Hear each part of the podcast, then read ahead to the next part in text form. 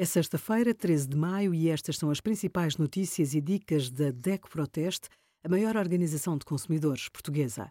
Hoje, em DECO.proteste.pt, sugerimos descodificar a nota de liquidação do IRS, como escolher comida para gato e 10% de desconto em passeios de balão de ar quente com a parceria Deco Mais e Publibalão.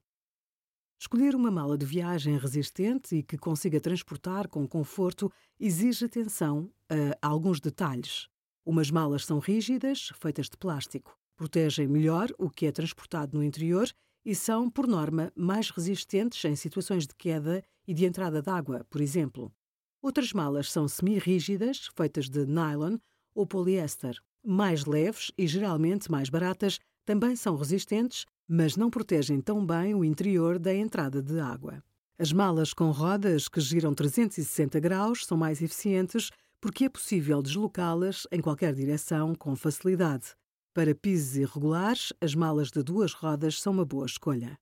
Obrigada por acompanhar a DECO Proteste a contribuir para consumidores mais informados, participativos e exigentes.